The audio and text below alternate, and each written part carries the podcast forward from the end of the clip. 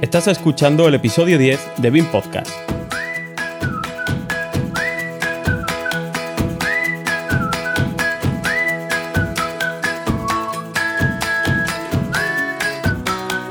Hoy hablaremos de uno de los pocos libros sobre BIM en castellano.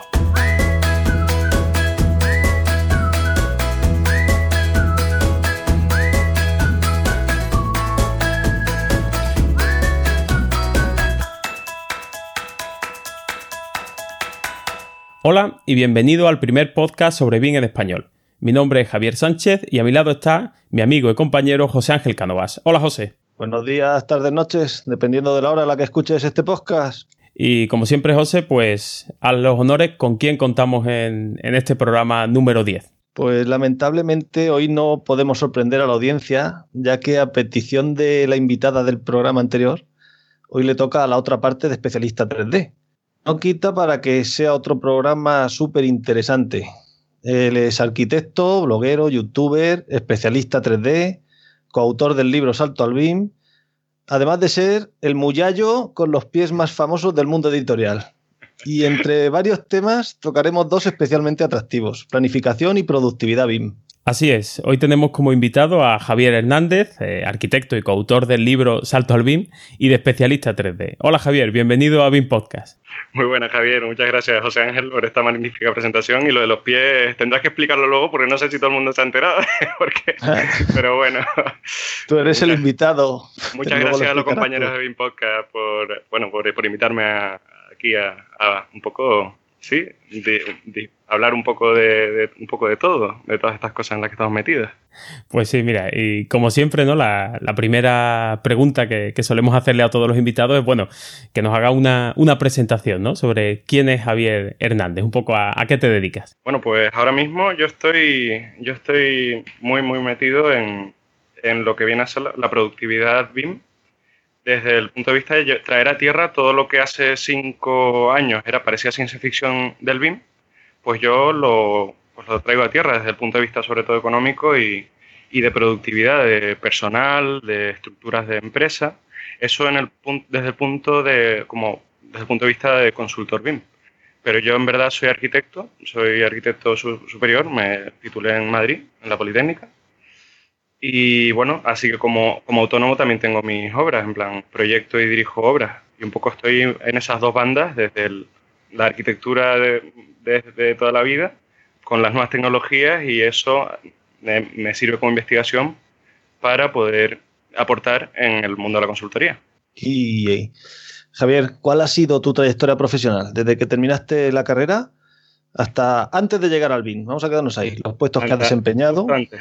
Pues, pues bueno, como os dije, terminé en la, la Politécnica la carrera y bueno, lo primero fue eh, lo típico, sale sin, sin, experiencia. Yo sabía que había hecho unas cuantas asignaturas que me habían calado bastante de, de, geometría paramétrica, de software que tocábamos pues así ya con parámetros, pero no tenía lo que viene a ser BIM, la, la educación universitaria está muy mal.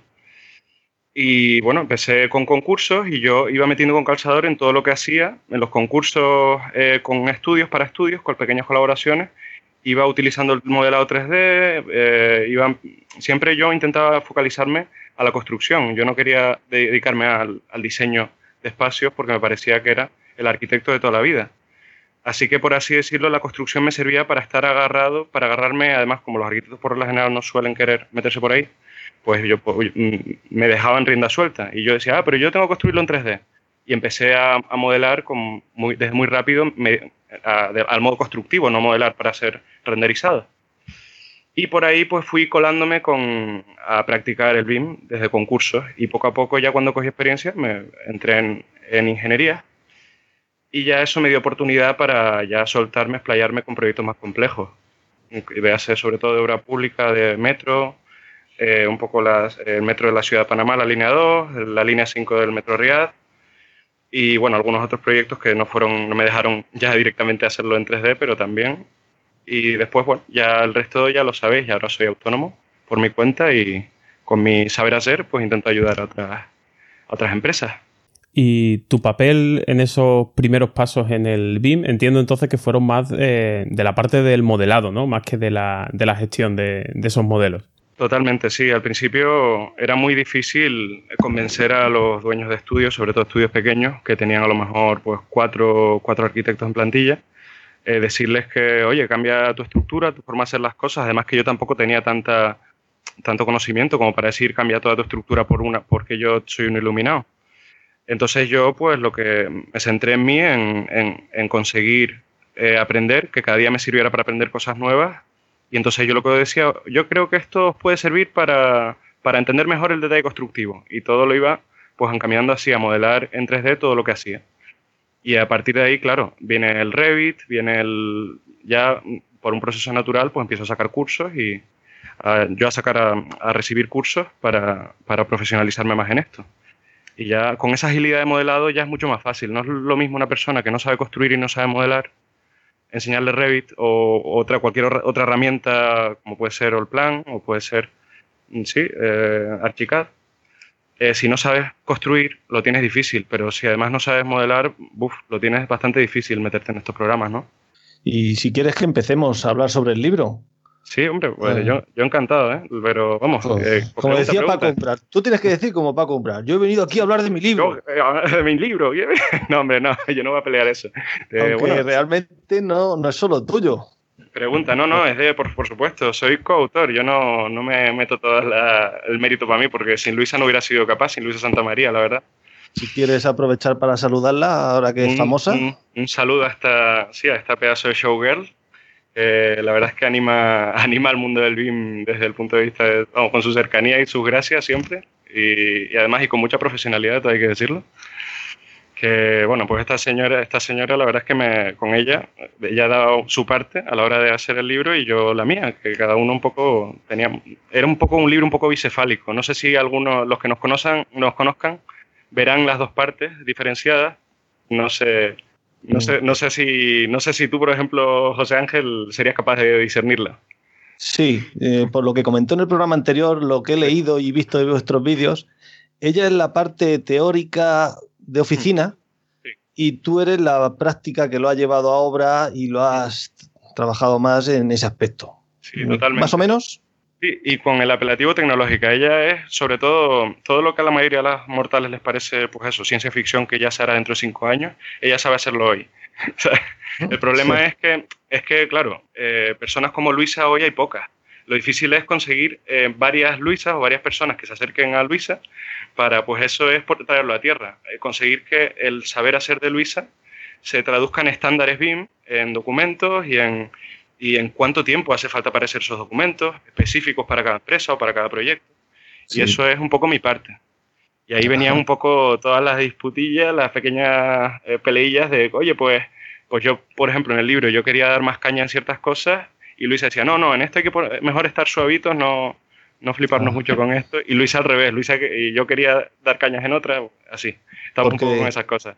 La idea original parte de ella según nos comentó en el sí, ella, ella, mm, ella dijo, o sea, también es verdad que, mira, la, idea original fue de ella, pero creo que el, fue factible el libro gracias a cómo nos lo tomamos y esa idea fue mía. El asunto es que piensa, te pongo un poco de situación. Eh, año, pues cuando empezamos a escribir el libro, 2000, 2014, 2013, 2014. Se nos, nos damos cuenta que nos pegamos la mayoría del tiempo quejándonos de lo mal que hacen las cosas las empresas y los profesionales ¿no? del sector. Y en plan, estamos en las comidas hablando, ah, porque esto lo hacen fatal. Y de repente digo yo, eh, bueno, Luisa dice, Chayo, y todo este tiempo que estamos siempre quejándonos, ¿por qué no, por qué no dedicamos a hacer cosas constructivas, a hacer un libro? Y digo, contra, pues sí, es cierto. Pero la cosa es que Luisa lo que le gustaba era quejarse, porque claro, lo fácil es quejarse, lo difícil es traer la tierra. Entonces yo, cada vez que se volvía a quejarse, yo, venga, Luisa, yo cogía el bolígrafo, cogía el papel, apuntaba cosas y yo, venga, ¿y ahora cómo lo hacemos? Y ella seguía quejándose. Pues yo tenía que hacer un poco de terapeuta y decir, bueno, pero esto se puede hacer así, ¿es cierto o no, Luisa? Y dice, es verdad, es verdad. Y así, un poco entre los dos fuimos sacando cosas. Porque, bueno, no lo hemos dicho, el libro se llama Salto al BIM, disponible en formato electrónico y en físico. Eh, se vende por Amazon, el electrónico y comentaste que para comenzar a escribirlo usasteis una técnica, un nombre curioso de técnica. te hizo gracia eso a ti, Pues mira, yo lo había escuchado desde hace tiempo, cuando era pequeñito, como un juego de, niños que se llamaba El cadáver exquisito, ¿no? Que tiene que ver con cómo pasarse, es como, viene a ser un brainstorming de, viene, a ser un, eso, un brainstorming de toda la vida, es pegarte en una sentada, pues todos a soltar ideas y después ya las estructuraremos, ¿no? Y veremos y descartaremos. Pues viene a ser lo mismo, pero durante tres meses. Lo que hacemos es pegarnos dos meses escribiendo eh, cosas que nos parecen valiosas de nuestros pensamientos a la hora de la productividad BIM. Y, después, claro, el segundo paso es conseguir que adyacentes, si los ponemos, en plan, los cortamos, los pegamos en otros sitios y tienen más, cobran más sentido. Y al final hacemos un Frankenstein. Después de esos tres meses hay un Frankenstein, pero ya tiene una masa crítica suficiente para decir, oye, esto ya eh, no es un libro, pero empieza a ser el núcleo de un libro.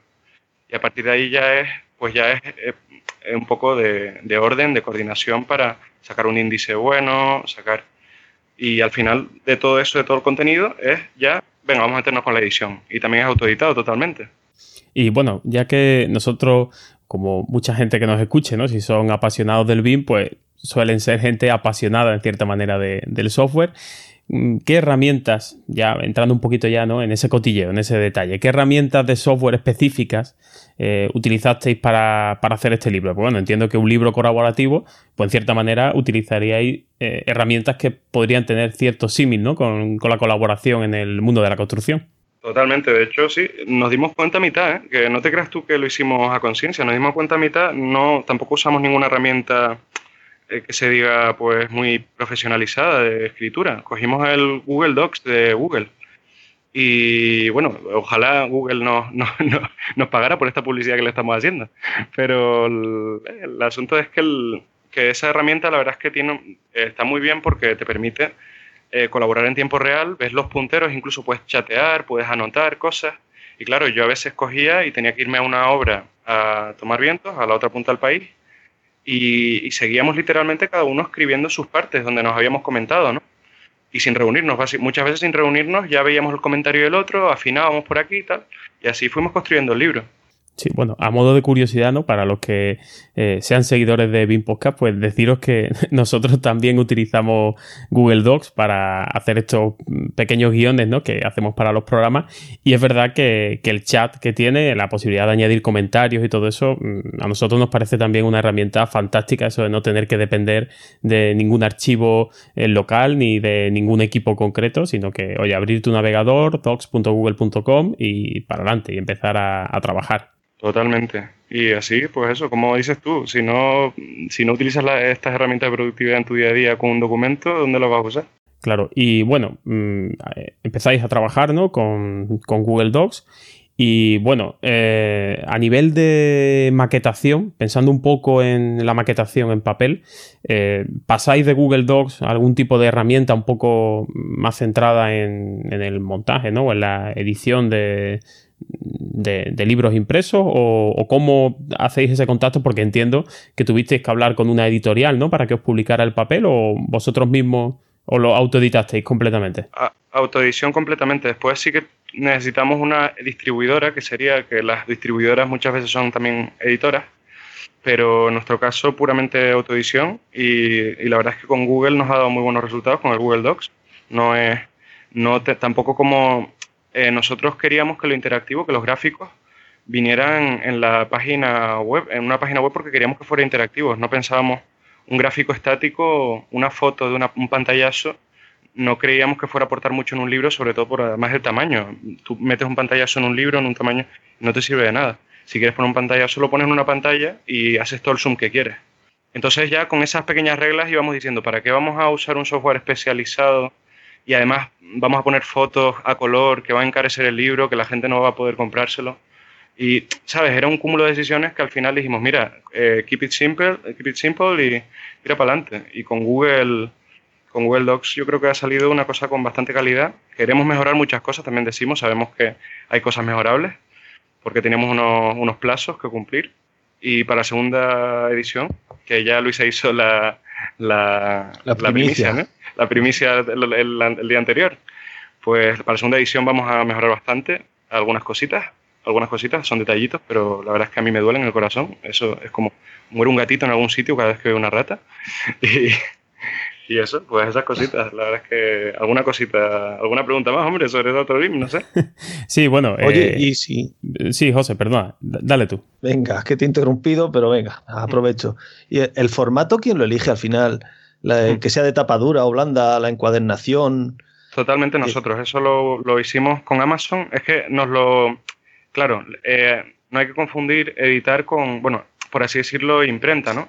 Nosotros hemos dividido la, imprenta, la hemos hecho a pedido y eso a lo mejor sí que encarece un poquitito, por eso hay esa diferencia, esas diferencias de precio, pero eh, al final es eh, el propio Amazon el que imprime el libro, nosotros le pasamos nuestro formato, un poco de el EPUB transformado para que tenga una paginación bien, una maquetación ya de libro físico, se lo pasamos a Amazon y Amazon tiene unas impresoras por todo el mundo y con su portada, también la portada, la portada la hicimos nosotros. Y ellos, pues, oye, que piden en, en, Murcia o en, Andalucía o en Sevilla, tal. piden un libro, pues tienen su imprenta, no sé si en Madrid, y de ahí llevan un libro. Y no, no sé si tendrán stock ya según, dependiendo de los libros que se vendan, pues tienen stock en diferentes sitios, almacenados, ya preparados para, para llevar. Pero no imprimen bajo pedido, o sea, hasta que no hayan 200 unidades no imprimimos. No, sí, sí, em, imprimen, no, no es por, ¿cómo decirlo? Imprimen bajo pedido, pero de uno en uno. No les compensa hacer una tira de 200 libros hasta que no sepan el esfuerzo que estás haciendo tu publicitario. Claro, ellos tienen que salvarse en ese sentido de, de, un poco, no pueden hacer una tira de 200 si no saben si las van a vender. Así que al principio ellos te ponen, pues que te imprimen de uno en uno. Y en Sudamérica, por ejemplo, le piden uno, pues allí lo imprimen, pasan, ellos tienen una base de datos con todos los libros que tienen su, en su haber, ¿no? Y allí lo imprimen uno a uno. Después que, oye, llegan, que están viniendo un flujo de pedidos muy grande, pues ya empezarán a tener stock. Y ahí es donde ellos sacan rentabilidad cuando, digo yo. Eso yo tampoco me atrevo a hablar de, del modelo de negocio de Amazon, pero digo yo que funciona así. Oye, ¿y quién fija el precio de, de las dos ediciones, impresa y digital? El, eso, hombre, a, a, partir de los un poco de los gastos. De los gastos. Amazon tiene unos mínimos hay como dos escalones para el digital. Te dan diferentes derechos de publicación. Hay como tres escalones en versión digital. Y ahora mismo no recuerdo porque lo hice hace, hace unos años ya. No, me acuerdo cuándo lo, hicimos ya, hace un año. Pues bueno, el asunto es que ellos tienen diferentes modos de publicar, diferentes escalones, cada uno con unos derechos.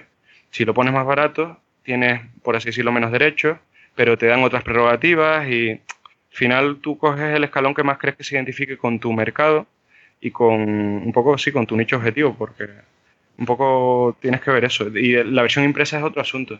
La versión impresa, mm, como dijiste tú, la tapa dura o la tapa blanda encarece, eh, si le pones eh, fotos a color encarece, todas estas cosas. Un poco eh, sobre ese margen de gastos ya tú eres capaz de jugar. Y después están también cosas de impuestos, que he tenido que empollar bastante eh, asuntos de impuestos, porque esto no olvidemos que es una empresa estadounidense. En España tenemos ahora mismo una suerte, tenemos la suerte de entrar en una especie de convenio para no tener que hacer un montón de papeleos para, para que nos ingresen los, por así decirlo, los réditos de, de, los productos que vendemos en Amazon. Pero si somos cualquier otro país, eh, por regla general, hay muchos de Europa que no tienen este convenio que sí tiene España.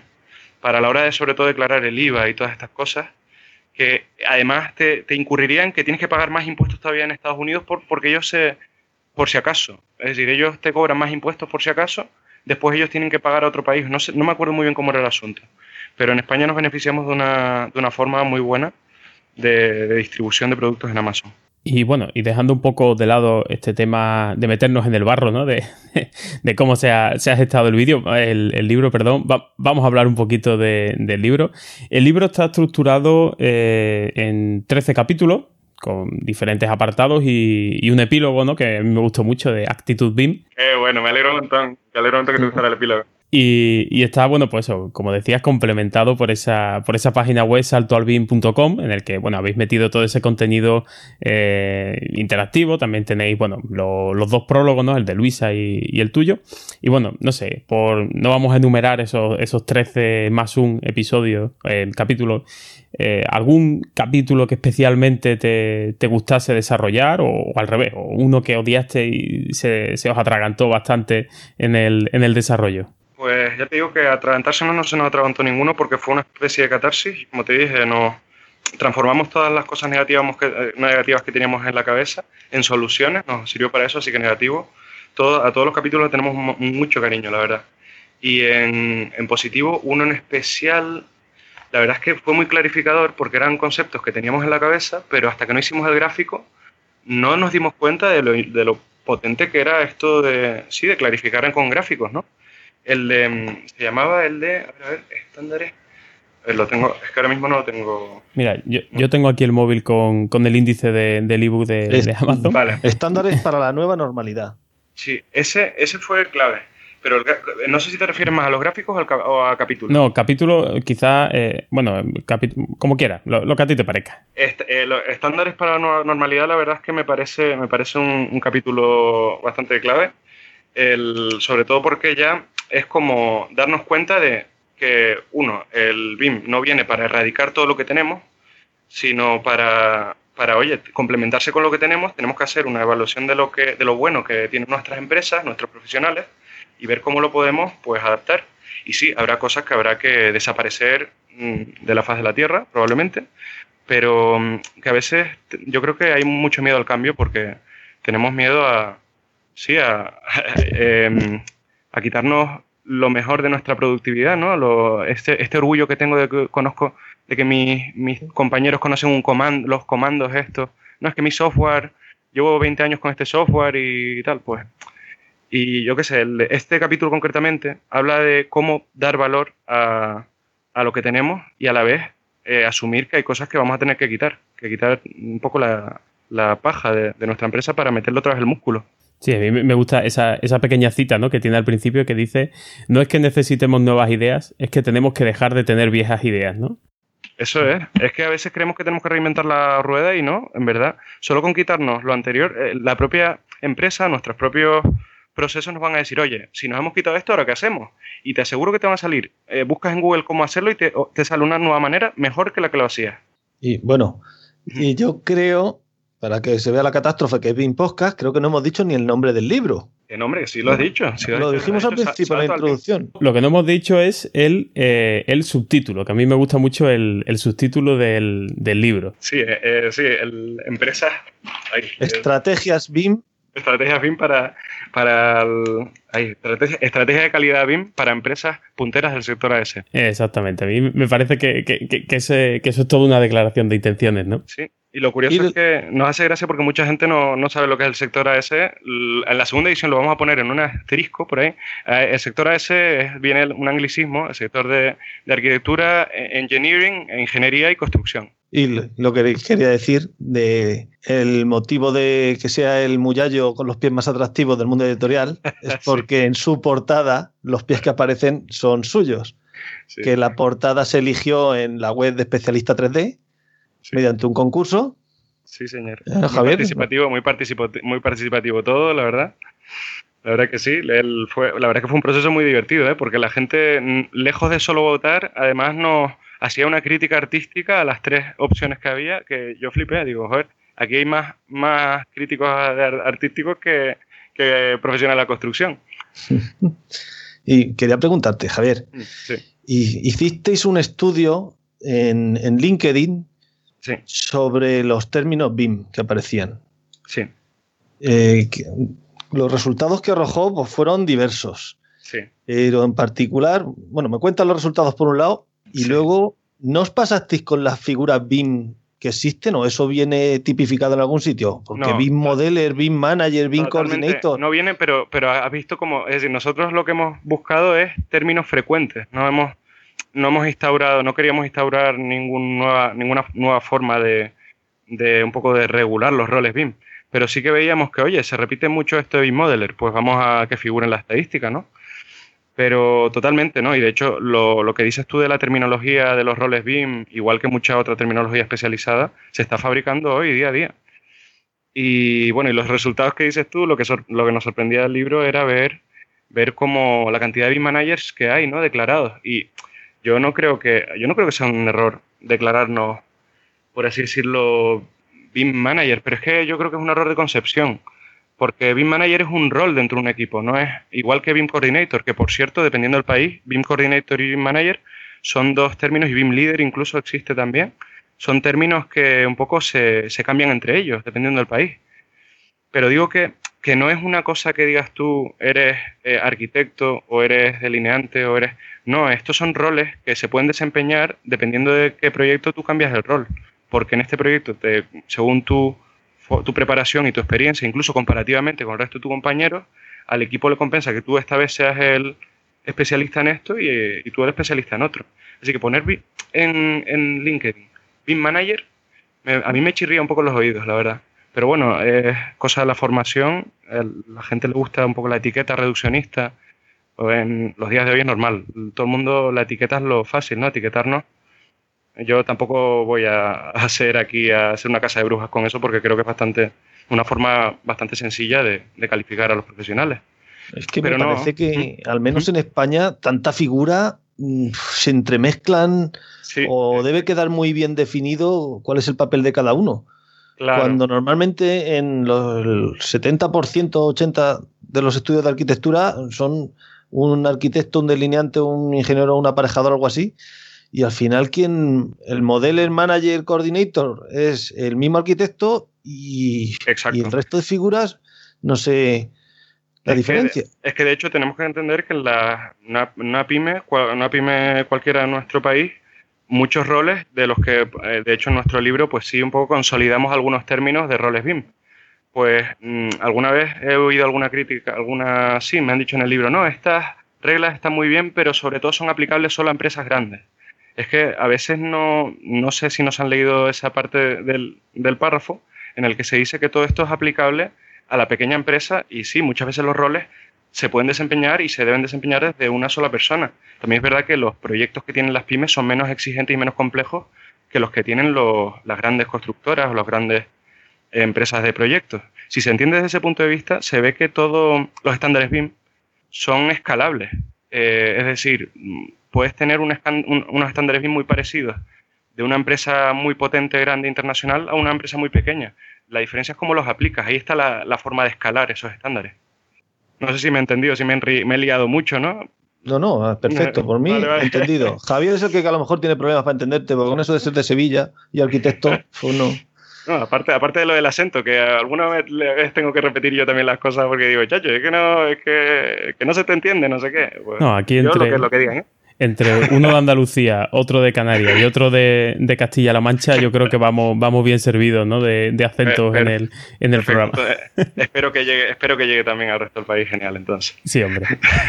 y bueno, pues por avanzar un poquito, ¿no? Vamos a aparcar el libro un poquito al lado, ¿no? Y bueno, aunque tú ya has comentado, bueno, que, estás especializado, ¿no? En, flujos de trabajo y de productividad en, en BIM.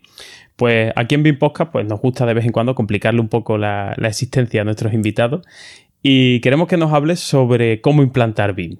Pese a que, bueno, hay un vídeo que tenéis en, vuestro canal de YouTube de especialista 3D sobre cómo implantar BIM, pues bueno, nos gustaría que, que, nos hicieras aquí, pues eso, tres o cuatro ideas así generales para la gente que se anima, que bueno, eh, empieza, ¿no? Como casi todos, a empezar a manejar una herramienta, pero después realmente eh, está pensando ya en, incorporar este, esta forma de trabajar a su pequeña oficina, a su despacho unipersonal o su despacho grande. No sé, darle así algunas pistas, ¿no? Que, tú consideres o que consideréis relevantes para ese tema. Me parece clave lo de implantar BIM. Mira, en, en, ese vídeo concretamente, nosotros cedimos a una especie de presión porque la palabra implantación BIM está muy de moda.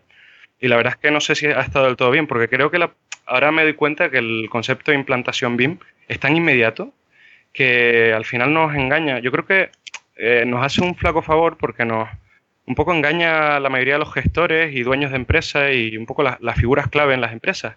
Porque da la sensación con la palabra implantación que es súper inmediato todo, ¿no? Y de todas formas sí que, sí que te puedo dar un par de claves, pero sí que tengo que decir que noto un poco en el, en el mercado que da la sensación de que todo el mundo se piensa que, que la implantación BIM es un poco casi como instalar un programa y dar unos cursillos a los compañeros, ¿no? Y igual que tú piensas para conseguir una persona que sea maestra, en plan bastante buena en un programa, lo que cuesta, ¿no?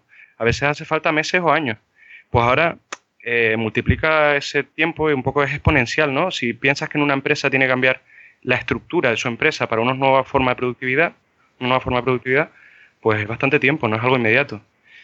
Pero bueno, si, si, si me esfuerzas un poco, yo sí que te cuento dos aspectos que creo que son claves en la implantación BIM, que si se tienen ya tienes todo, tienes un camino bastante llano. Uno es el aspecto técnico, claro, lo que, lo que venía hablando. Si tienes mm, colegas, si tienes compañeros eh, que conocen los programas, que conocen las casuísticas de la construcción, que pueden poner a prueba a tope esos programas que utilizan, pues ya tienes un camino recorrido enorme, ya tienes un equipo bastante capaz con, la parte más importante del músculo la tienes ya.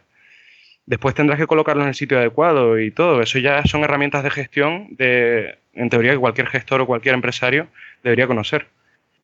Eh, y bueno, yo lo que dije antes, no sé si te, si te lo conté, eh, no, sé si lo he contado antes fuera micro o ya lo he contado. La interoperabilidad yo creo que también es clave en el aspecto técnico no adoptar eh, programas y software como si fuera una, la panacea, porque depender demasiado de un programa es delicado. Que una empresa o que un profesional dependa demasiado de un programa es bastante delicado. El otro día en el, en el, podcast que hicisteis con Pablo Guilaber me encantó cómo hablabais de, de, la interoperabilidad, ¿no? Eh, me parece clave en tanto yo como perfil profesional, como autónomo, como, em, como trabajador o como empresa, eh, ser capaz de usar varios programas y saber, saber cómo se hablan entre ellos. Y siempre tengo una máxima que si no, hay programas que te usan, que están hechos para usarte, y programas que están hechos para usarse, para que los uses. Y yo creo que una característica que suelen tener los que están hechos para que los uses son que son interoperables, que se hablan muy bien entre ellos. Y después un aspecto no técnico, también les cuento. Y ya me dejo de liar que yo también me enramo. Que ustedes párenme cuando quieran, ¿eh? No, nada, sin problema. Aquí eh, nosotros hemos venido a escuchar. Nosotros somos el vehículo para de, los oyentes, como si fueran los oyentes preguntándote. Perfecto. Pues el, el, aspecto no técnico, y me parece que esto no se habla en ningún sitio, igual que el aspecto técnico está más de moda, porque es muy fácil decir, oye, pues estén profesionales muy buenos en este programa y coge este tipo de programa. Lo difícil es la verdad es que en nuestro país, en nuestro país concretamente y en países por general hispanohablantes, veo que falta bastante liderazgo. Veo que tenemos un batallón de profesionales enormes, muy buenos, muy capaces, y muy poca gente capaz de gestionarlos. Pero capacidades me refiero, capacidades que no son técnicas, en plan, lo que hablé antes, poner a personas adecuadas en el sitio adecuado, en el momento adecuado, eh, explicar muy bien las estrategias, los alcances de los proyectos, y eso hace que se desperdicie un capital humano y un capital técnico que es enorme. Que digo, es que la cantidad de dinero que se ha gastado todos nuestros países, los países un poco hispanohablantes, en, formar a tanta gente tan capaz, para que luego venga un tío, una persona que no sabe qué es sistémico en una empresa y no lo coloque en el sitio adecuado. ¿Cómo es posible que tengamos uno de los, de los países con unos índices de productividad tan bajos en Europa y nuestras empresas sigan un poco con la política de que si no, no se termina el trabajo habrá que echar más horas. Pues no, si no se termina el trabajo habrá que cambiar un poco el método, ¿no? Es que las horas, las horas son un indicativo, horas de más son un indicativo de baja productividad. Y todavía, no sé por qué, pero eso no se habla en ningún sitio, no se habla en los telediarios. Y es un indicativo básico de baja productividad. Pero, eh, Javier. Hmm, dime. La implantación. me, he encendido, perdón, me he, encendido, me he encendido. Vamos a lo práctico, para que lo entienda gente como yo. Sí, Tú imagina que contratamos Javier y yo tu, tu trabajo de consultor o de implantor. Sí. Eh, y yo trabajo para Javier en su oficina. Nosotros a las 9 de la mañana encendemos, él hace el diseño de una vivienda, por simplificarlo. Sí, sí, sí. Los dos estamos con AutoCAD eh, él hace el diseño de una vivienda, me lo pasa a mí, dice, empieza a ponerle cotas, prepárame las fachadas, a ver cómo las damos tratamiento. Y entonces vas tú y dice, vamos a implantar BIM. Eh, ¿Cómo lo hacéis? ¿O cómo tenéis codificados? ¿Cómo son los pasos para eso? Que no sea instalar un Revit, un Allplan y empezar a manejarlo. Pues el método primero es hacer una, una forma de auditoría. Un poco, tenemos varios formularios que pasamos de diferentes campos de personal, de cantidad de personal, de típicos proyectos que se suelen tener en esa empresa, porque no es lo mismo una ingeniería especializada en redes eléctricas que, que una, un estudio de arquitectura mediano que se dedica a viviendas VPO. Pues todos habrá, pues un poco tenemos unos formularios que vamos presentando y en base a eso vamos eh, ya encausando los estándares. Eh, aparte nosotros tenemos un poco nuestros repositorios de lo que compensa poco a poco además nos va, cuanto más experiencia tenemos en esto, nos va sirviendo los casos de éxito nos va sirviendo y el mantenimiento de estos, de estas, un poco de estas estructuras de empresa nos van sirviendo para ver, oye, pues aquí hay que implementar un poco más esta herramienta o, este plugin les viene bien a esta empresa o, o aquí nos faltó coger a alguien de MEP un poco más especializado, un poco menos junior. Un poco de eso se trata un poco la consultoría. A ver, el primer paso es una auditoría, qué se tiene, qué es lo que tenéis, qué vale, qué es lo que tenéis, qué, por qué cliente, cómo es vuestra cartera, vuestra cartera de clientes, cómo es, y a partir de ahí, cómo son vuestros estándares, qué podemos, y, y un poco vamos así, un poco vamos preguntando, sobre todo al principio son muchas preguntas, preguntar, preguntar, preguntar, y poco a poco empiezan a salir respuestas. Cuando ya empiezan a casar las soluciones, empiezas a decir, oye, pues esto con esto se complementa bien. Este, esta empresa con Archicad puede ir muy bien. Esta, empresa le compensa más Revit porque es más versátil. Esta empresa, pues yo qué sé, eh, esto requiere más profundidad en el MEP. Pues le ponemos este otro software. Y después las estructuras de, de que si eso, la estructura de departamento, si es una empresa muy grande, si es... Pues un poco, no sé si quería que, que lo contara un poco más ordenado, es que es un poco así. No, no, sí, me, me, parece bien el orden y lo que estás... Mm. Y, y, entonces llegamos a un momento en el que me gustaría a mí definir conceptos básicos porque en, en BIM Podcast tenemos la fea costumbre de sí. dar, por supuesto, cosas que los oyentes saben de qué estamos hablando. Por supuesto, y, pregunta. Y, yo porque para preparar el programa pues tienes que investigar. Aparte de lo que investigas por tu cuenta para, sí. para conocer la metodología, pues por hacérselo llegar. ¿En qué momento se redacta el BEP? La diferencia con el EIR, sí. que es el MIDP. Sí. Eh, porque yo imagino que habrá como metodología, es un protocolo a seguir, una forma de trabajar. Entonces, habrá un librillo en la oficina que se lo da, Javier se lo dará como jefe al arquitecto, a la, a la, persona que contrate mañana, cuando ya tenga implantada BIM, y le diga, estudia texto que este es el protocolo a seguir de esta empresa. Sí. Y cómo se trabaja. ¿Eso es el BEP? No, el, el a ver, el BEP, lo más importante, el BEP eh, suele ser un error bastante común. El BEP suele ser más orientado al, al proyecto. Al proyecto BIM, concreto que se vaya a desarrollar. Claro, él viene de las siglas BIM Execution Plan. Eh, y claro, cada proyecto eh, tiene, por regla general, eh, los proyectos son muy diferentes unos de otros. Eh, hombre, salvo que hablemos de carreteras que tienen un factor a fin de linealidad que los hace muy repetibles, por regla general los BEP van a ser muy diferentes, que no quita que una empresa puede dedicarse a proyectos bastante estereotípicos y que puedes tener un BEP estandarizado con una especie de espacios preparados para rellenar. Eso es verdad que puedes tener, tu empresa puedes tener varios BEPs eh, bastante estándares de tres típicos proyectos que te suelen llegar y, y, cómo sueles responder, o por tres tipos de clientes que sabes cómo te piden las cosas. Después viene el EIR, que el EIR, el es también es de cada, de cada proyecto también. Eh, al, final, al final lo que te pide el cliente, el es lo que los requerimientos de información del cliente que te hace. Y conforme a eso, conforme al EIR, y a los estándares propios de la empresa, que eso sí que es verdad que es un libro, un libro BIM, pues se hace el BEP. Tú tienes, cada empresa debería tener un libro, por así decirlo, un libro de estilo BIM, un libro de estándares BIM, que en fusión con el EIR, que es lo que te requiere de BIM el, eh, el promotor, lo que te requeriría si, si estuviéramos sobre todo en, en, un país que los promotores estuvieran muchísimo al día en este mundo, si no, tú se lo, por regla general, si tú quieres ofrecérselo, se lo ofreces porque es un valor añadido que tú das. Y entonces con eso se hace el BEP. Ajá.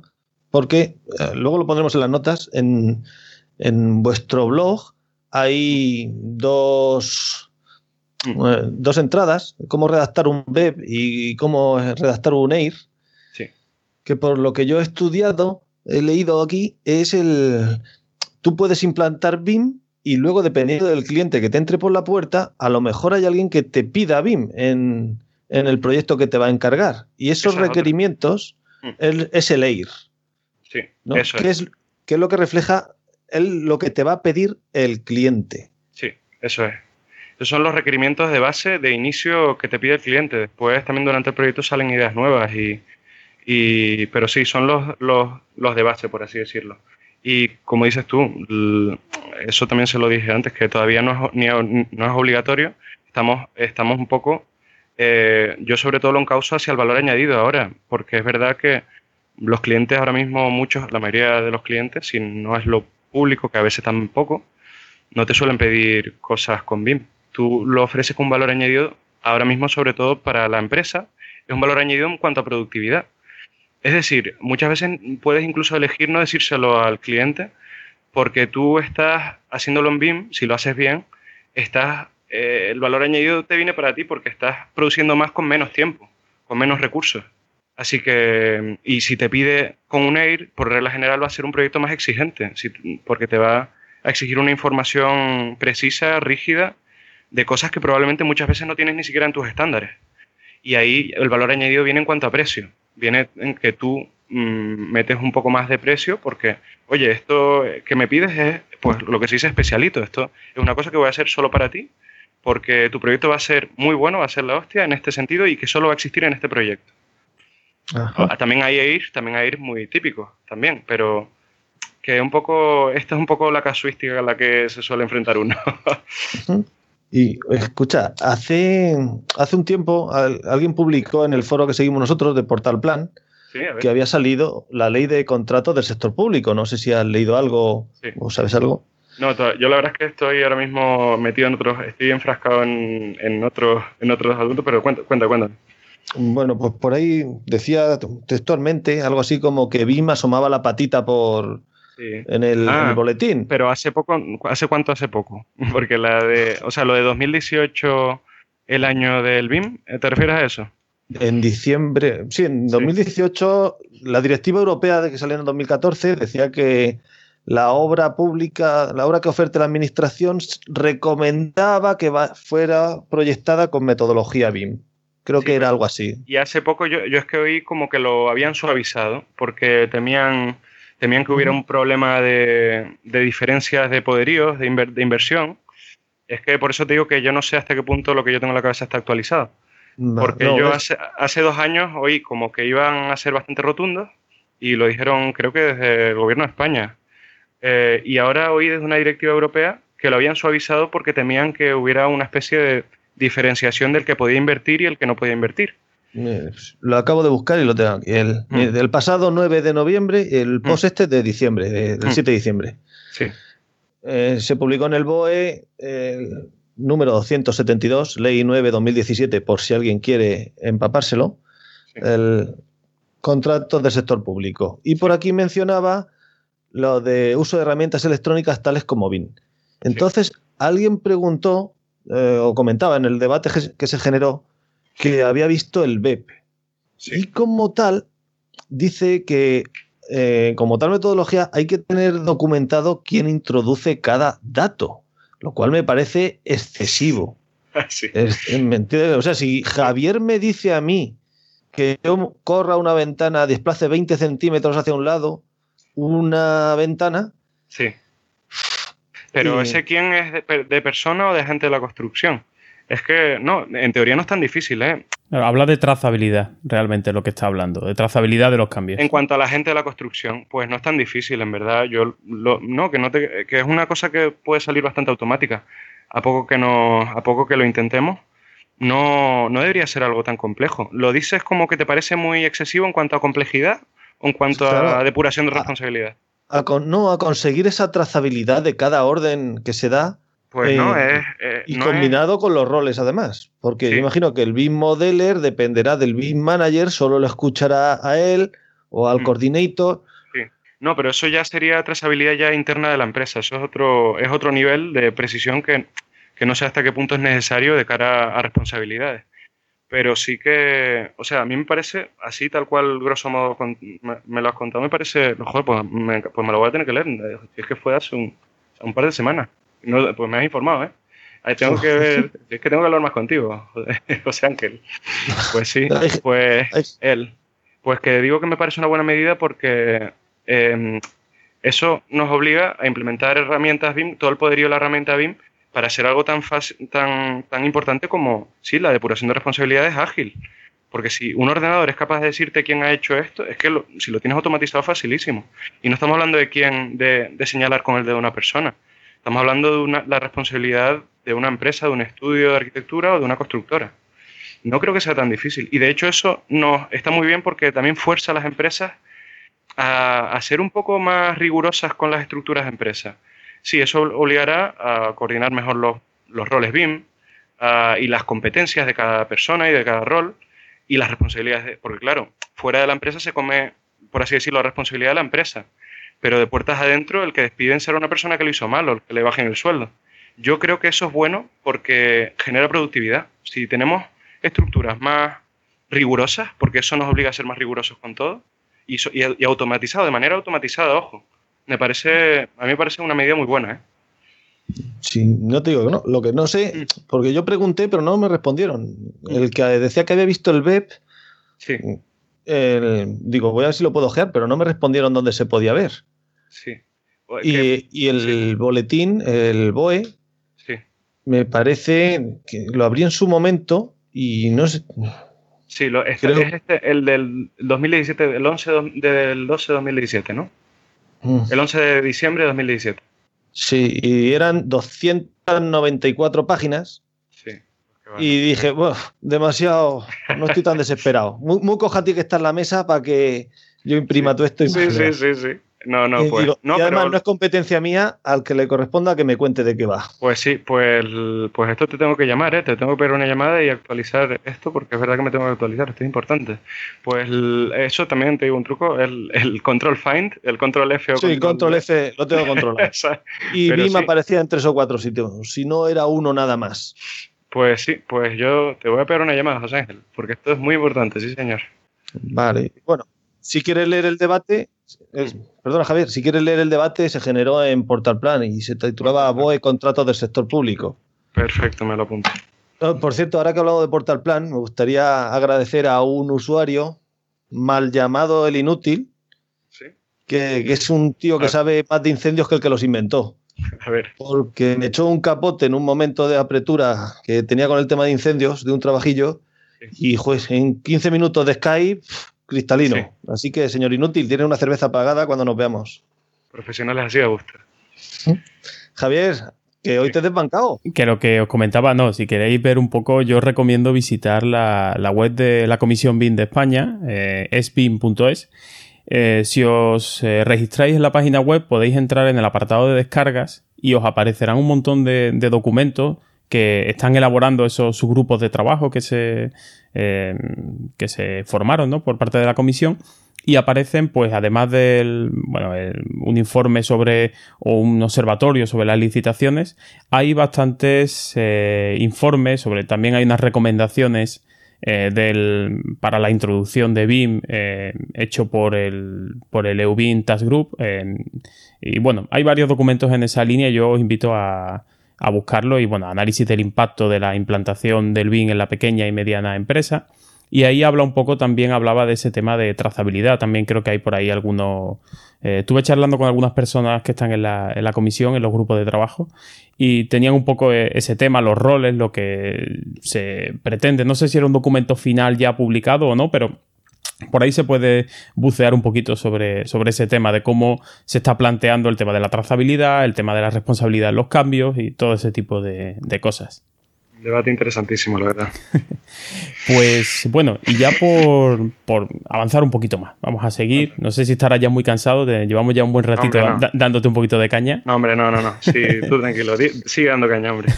bueno, vamos a dar eh, ese pequeño pasito, vamos a salir de, esa, de esa empresa Vamos a dar un par de pasos y vamos a empezar a, construir nuestro, proyecto. Que vamos a, ver un poco cómo, qué experiencia has tenido tú ¿no? en el uso de BIM eh, más allá del proyecto, ya en fase de, construcción, no sé, que has visto reticencia en constructoras que hayas colaborado, mm, lo, abrazan cuando lo ven como una herramienta estupenda, lo temen porque reduce el número de eh, modificados de obra, de reformado, no sé, ¿qué, ¿cuál es tu experiencia del BIM en la obra? A la hora de, yo como profesional, como profesional, eh, yo como arquitecto, como arquitecto cuando me muevo en el mundo de la construcción, ¿no? Pues, pues yo la verdad es que como yo le decía antes a José Ángel, que todavía el mercado no exige, no me pide ni me exige información de más. Así que de puertas afuera de mi estudio, eh, aparte de algunas cosas con el cliente, eh, yo no, no, por regla general, pocos sabrían decir, salvo alguien especializado en lo nuestro, que trabajo con BIM. Porque yo trabajo, por ejemplo, también con, a mano alzada, trabajo. Y entonces el constructor sí que se da cuenta, o sea, sobre todo también piensa que, a mí me ven a lo mejor eh, muy jovencillo y, la gracia es que como que se, piensan como que me van a, a, ¿cómo decirlo? Sí, que me van a sacar algunos cuartos por algún sitio. Y yo con el seguimiento que tengo, pues la verdad es que es, bastante difícil que me, que me dejen al descubierto por algún lado. Y no saben por qué, pero dicen, pues les da la sensación como que qué buen profesional, que, joder, mira cómo le intentamos pillar por aquí y no le pillamos. Este tío es bueno. Y entonces te respetan un poco más. O sea, por ahora la experiencia que tengo, ya te digo que yo no, no hago alarde de mi, de mi productividad, no voy por ahí presumiendo de que soy BIM. en cuanto a arquitecto, en, la, en obra, eh, ni, para el cliente. Entonces la experiencia que tengo es de máxima productividad. Y, nadie, o sea, como dices tú, cuando llega el momento en que viene la normativa y nos exige más información, nos exige BEPS, ahí sí que va a ser un punto más delicado. Porque sí que las constructoras van a empezar a ver, oye, tal, este profesional, como van a empezar a ver, contratarán a lo mejor a un especialista BIM y dirán, a ver qué, a ver qué, por así decirlo, a ver quién es mejor asesor BIM al principio yo me imagino que va a ser un poco así, pero todavía como no está, no me lo exige nadie, a mí, yo todavía no voy un poco, por así decirlo, de tapadillo. Yo utilizo solo para pura productividad y seguimiento al máximo de la rentabilidad del proyecto. Así que no tengo ese problema por ahora de contacto con los otros agentes de la construcción con el BIM. Y Javier, sí, sí, sí, cuéntame. Hay un vídeo de vuestro canal de YouTube que era sobre las diferencias de modelado entre proyectista y constructor. Exacto, sí. Eso choca un poco con, el BIM que tenemos hmm. concebido de construir el edificio, virtualmente y de cada gente saque la información que necesita. Sí. Porque, vamos a ver, una obra empieza con el proyecto. Sí. El proyectista lo modela. Sí. Y el constructor que lo va a ejecutar lo debe volver a modelar. O, sí. Hombre, yo ahí en España es que también hay un. Cuando hablo de constructor, hablo de, por así decirlo, eh, proyectista más constructor. La verdad es que ahora mismo no hay en esto del BIM hay muy poco, por lo que hablaba antes, porque hay poca cohesión entre los grupos de trabajo. Eh, con un proyecto BIM, por ahora yo veo muy difícil. No, la gente le cuesta hacer unos estándares BIM buenos, como para encima coordinar con otros sus estándares BIM. Yo todavía no lo he conseguido ver muy, de forma muy fluida por la capacidad de, técnica de los, y de estándares de cada empresa. Yo cuando hablo de, modelar y construir en BIM del proyectista y, constructor, en ese era Synchro versus Navisworks, ¿no? Creo que sí. Vale, pues ahí hablaba con, a la hora de, de planificación. Y, y, eso, eso tenía que ver pues claro, eso tiene que ver por la interoperabilidad entre los, entre los software, no, no hablaba a la hora de modelar. Claro, de modelado a lo mejor hablé ahí de, que, claro, de que Navisworks a veces te deja hacer unas, digamos, unas modificaciones pequeñitas y Syncro también, y, y, claro, esas modificaciones en el modelo pues son más o menos chapuzas dependiendo de cómo lo... Pero que esos dos programas no son para modelar, a lo mejor lo dije por eso. No sé, es que no sé muy bien a, qué, era, lo siento. Sí, sí, eh, no, no, era eso. Es que a mí mm. me extrañaba, digo, entonces se fastidia el BIM. Si hay que volver a modelar. No, no, no, no. Sí que hay que hacer un seguimiento, sí que hay que hacer un seguimiento y hacer, hombre, lo ideal de todo esto es que al final se haga unas build con toda la información e incluso que sea un modelo BIM que vuelva a estar vivo, ¿no? Que siga vivo. De otra manera que no es el de la producción del edificio, pero que esté vivo.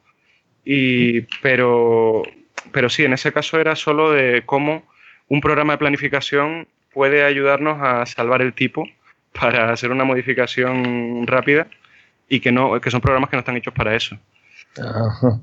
Y bueno, pues por seguir otro pasito más y tratar otro tema.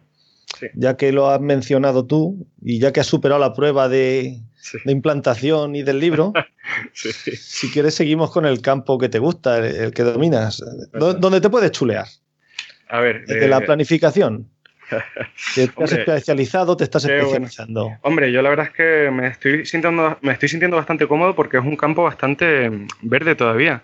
Planificar con BIM, planificar y dirigir obras, como te dije, no hay ahora mismo, eh, bueno, creo que os he oído en algún, en algún podcast del vuestro, en algún eh, capítulo de los vuestros, que es verdad que el arquitecto ahora mismo, por así decirlo, está alejándose de la dirección global del proyecto, de la dirección integral. Y yo, por así decirlo, mm, aspiro a volver a un poco a eso desde el punto de vista de la... volviendo con la herramienta de la productividad, aspiro a volver a, mm, a, esa visión del arquitecto que puede controlar un poco todo. Y gracias a la planificación, la planificación si la dominas bien, si dominas unas nociones, consigues ver lo, que viene a ser un alcance, dominas las holguras, puedes manejar riesgos, riesgos económicos para el promotor o para la empresa, la, tu propia empresa de, estudio de arquitectura, o para la constructora, porque tampoco es cuestión de que la obra sea deficitaria para la constructora. Gracias a la productividad del BIM, a mí me, da, me está dando la oportunidad de, de poder meterme en un campo bastante que antes tradicionalmente era el arquitecto y que, por así decirlo, el project manager, la figura project manager, ha venido a, eso, a suplir las carencias de la formación que, tiene el arquitecto superior. Pues yo estoy volviendo un poco a eso, gracias a la productividad me da tiempo a volver a ser el arquitecto un poco tradicional. Es irónico, ¿no? Gracias a lo nuevo consigo volver a lo viejo, ¿no? Pero, y la planificación, si quieres que te diga, o sea, es clave en todo esto, porque estamos hablando de planificación un poco en la escala de la obra, viene a, meter un montón de procesos que yo los tengo en tablas y que los voy asignando al modelo, a, elementos constructivos y que puedo o no hacer una simulación 3D de esa planificación, porque al cliente le puede apetecer ver cómo eh, a lo largo de los meses se va a construir. Pero yo mi planificación, por regla general, la puedo tener en, en Project, que es muy cómodo, y, o, en Syncro, que también es, es una herramienta buenísima, o bueno, Navisworks también es bastante buena, pero sobre todo Synchro o Project, a mí yo con Project me siento muy cómodo. Y gracias a eso, pues eso en cuanto a la obra. Yo tengo una planificación de obra y después tengo una planificación interna de cara al proyecto, a control de calidad, a, sí, a control, a visitas con, a visitas al cliente, a reuniones con el cliente, a reuniones en obra. Y eso son planificaciones paralelas que se tienen que coordinar. Y eso, eso me está dando un poco la vida. Cuéntame, ah. cuéntame. Y que me va a parecer un poco absurda, pero es que yo de planificación no tengo ni idea. Y como tú eres una esponja del saber, pues exprímete y salpícame con tu gota de sabiduría. Bueno, aquí pues la esponja, la que, el que está pidiendo información eres tú, así que yo tengo más esponja a ti ahora mismo. a ver, a ver. Entonces, cuéntame, la pregunta es... La pregunta absurda. ¿Qué se planifica en la planificación? se planifican, sobre todo eso, tareas, se planifican tareas de obra, o sea, lo que vienen a ser, pues cada labor de obra, el personal, el tiempo, incluso el dinero que sale cada... Tú puedes decir que un carpintero me sale X dinero por hora o al día, dependiendo cómo lo, lo quieras poner. Lo pones en un project o lo pones en Syncro o puedes hacer partes en project y exportarlas a Syncro. Y todo, un poco viene, la planificación viene a ser eso, meter los elementos de eh, coste, pero de, mm, bueno, el de coste en verdad es un poco aparte, pero yo lo utilizo dentro de la planificación porque me hace dar cuenta qué tareas son más críticas que otras. A veces también yo creo que la mayoría de la gente se pierde a la hora de planificar, ya no digo la obra, la vida, porque no se da cuenta que es importante y que no, no quita la paja de lo importante. Y entonces cuando ves las cosas en el lenguaje del dinero te das cuenta de que esto tiene que salir sí o sí y esto da un poco más igual. Y entonces pues yo meto aparte de las tareas eh, de obra, meto los dineros, los dineros por hora, no, no de materiales ni de, presupuestos globales de la obra, sino de asignados a horas. ¿Y qué más? Y, y todo eso pues lo voy ligando, lo puedo ligar o no, como te dije, al modelo BIM. Pero eso, la planificación seca, pura y dura, no tiene por qué estar necesariamente ligada a un modelo BIM. Sí, bueno, José, yo te diría que básicamente, bueno, como entiendo yo la, planificación, y tampoco soy ningún experto, yo entiendo la planificación como desglosar un proyecto, hay que construir una obra, eso lo vamos a desglosar en una serie de actividades, de tareas, llámalo tareas, llámalo actividades, y esas tareas le vamos a asignar un tiempo y le vamos a asignar un coste y le vamos a asignar unas restricciones, restricciones de tipo Por ejemplo, eh, haciendo un símil, si yo quiero alicatar un baño, primero tengo que tener ejecutadas pues, las particiones de ese baño. Entonces, la tarea alicatado va a tener como predecesora a la tarea eh, ejecución de, eh, de los tabiques. Y el rejuntado de, esa, de ese tabique pues va a ser una tarea posterior al alicatado. Eso sería un poco la, planificación. Exacto. No, Javier, contigo da gusto, se nota, vamos, yo no sé si eres profesor de esto, pero da gusto, ¿eh? Lo enseñas, así da gusto. De hecho, la, gracia es que eso, eso, es verdad, muy bueno lo que has dicho, porque vas interconectando las tareas y vas, como dices tú, restringiendo, es decir, interdependencias entre las tareas. Y gracias a eso sacas lo que llaman el camino, el camino crítico. Efectivamente. Y le vas poniendo más o menos holgura. Si tú crees que esta persona, oye, esta persona no me. Pues a lo mejor no me va a responder mucho, tal, pues tú con, juegas con la holgura para no pillarte los dedos con el cliente. Y un poco así. Y esas, y esas actividades, imagino que irán vinculadas a las mediciones y te dirá, ese alicatado que vas a poner, te lo va a poner un tío a 20 metros de azulejo por día y por tanto, precio de azulejo tanto, precio de mano de obra tanto. Claro, tú ya es que por un lado, eh, en el tema de planificación eh, también hay, hay dos temas. Porque muchas veces en obras, si te pones en el lado de la, constructora, tú puedes planificar eh, para ver los flujos de caja, cómo vas a necesitar dinero durante el proceso constructivo, puede que te interese planificar desde el punto de vista de las mediciones de cómo vas a certificar esa obra, o puede que te interese porque tú a lo mejor eh, vas a certificar, pues a lo mejor el alicatado lo estás cobrando, mm, no sé, pues vamos a hacer un poco, sí, por metro cuadrado, ¿no? Pues oye, a X euros el metro cuadrado. Sin embargo, tú estás contratando ese alicatado a tus, a tus proveedores, pues a lo mejor por día, yo qué sé, por hacer otra locura. Entonces tú estás diciéndole, oye, pues yo vas a destajo, eh, vas a, mm, te contrato por administración por hora y pues a tantos euros la hora. Entonces tú puedes planificar y puedes calcular esa duración de la tarea en función de una serie de reglas y esa puede ser pues en función de esos rendimientos que puedes utilizar para, la, para el cálculo del coste. Pues yo sé que mis trabajadores pues me eh, ejecutan esta obra pues a 25 eh, metros cuadrados de alicatado por día o un metro por hora, lo que sea. Entonces, bueno, eh, ahí está la gracia de los buenos planificadores de que son capaces de, ajustar muy bien esos rendimientos para calcular muy bien las duraciones y, como decía Javier, pues tener esa holgura y ver y saber mm, dónde está el camino crítico, dónde está el problema en la obra y cuáles son las tareas que sí o sí no pueden fallar porque entonces van a retrasar la duración total de la ejecución. Y para eso se usa Synchro, Dynamo, Navis, Primavera, Solibri. bueno, de todos esos yo creo que el único que no es el Dynamo. Bueno, Dynamo sirve para exportar, puedes exportar cosas con Dynamo, pero Synchro, Navisworks sirve mucho. Synchro y Navisworks son programas que están especializados en, sobre todo en, tienen planificación, sobre todo Synchro tiene muy buena herramienta de planificación, que al final son diagramas Gantt pero además tiene el camino crítico. En Navisworks, eh, que yo sepa, mm, la última vez que entré no tenía camino crítico. Y, los dos, por lo que se han puesto de moda un poco, eh, un, compañero mío, eh, Rafa Guadalupe, un saludo si me escucha, habla de que ahora está de moda la planificación Hollywood, que llaman.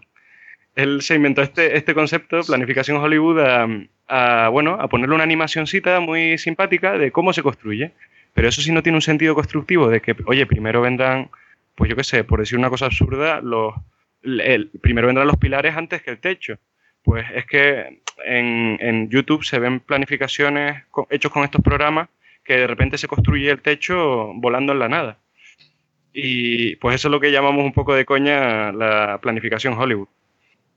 Pues muchas gracias a los dos. Yo creo que ya voy a acostarme porque ya sé una cosa más. Y pues os habéis ganado una cerveza. Tomárosla a mi salud. Sí, señor. bueno, perdona, y una cosa, sobre todo eso, lo que te decía que Synchro y Navisworks, sobre todo se han hecho populares frente a otros programas buenísimos como son Primavera o Project, y bueno, hay otros también parecidos a Navis eh, y, a, Synchro, como Asta, eh, que se han hecho, pero se han hecho famosos sobre todo porque se ya es el primer intento potente de anclarse al BIM, eh, de poder meter modelos 3D. y, eso hay gente que lo utiliza mal por así decirlo, y lo único que se centra es en la simulación de la construcción cuando no sabe, no sabe ni siquiera cómo se construye, cuál es el proceso constructivo, ¿no? Y eso es lo que digo que es un poco perverso, ¿no? A veces usar estos programas para el mal, ¿no? Para vender una moto que no existe.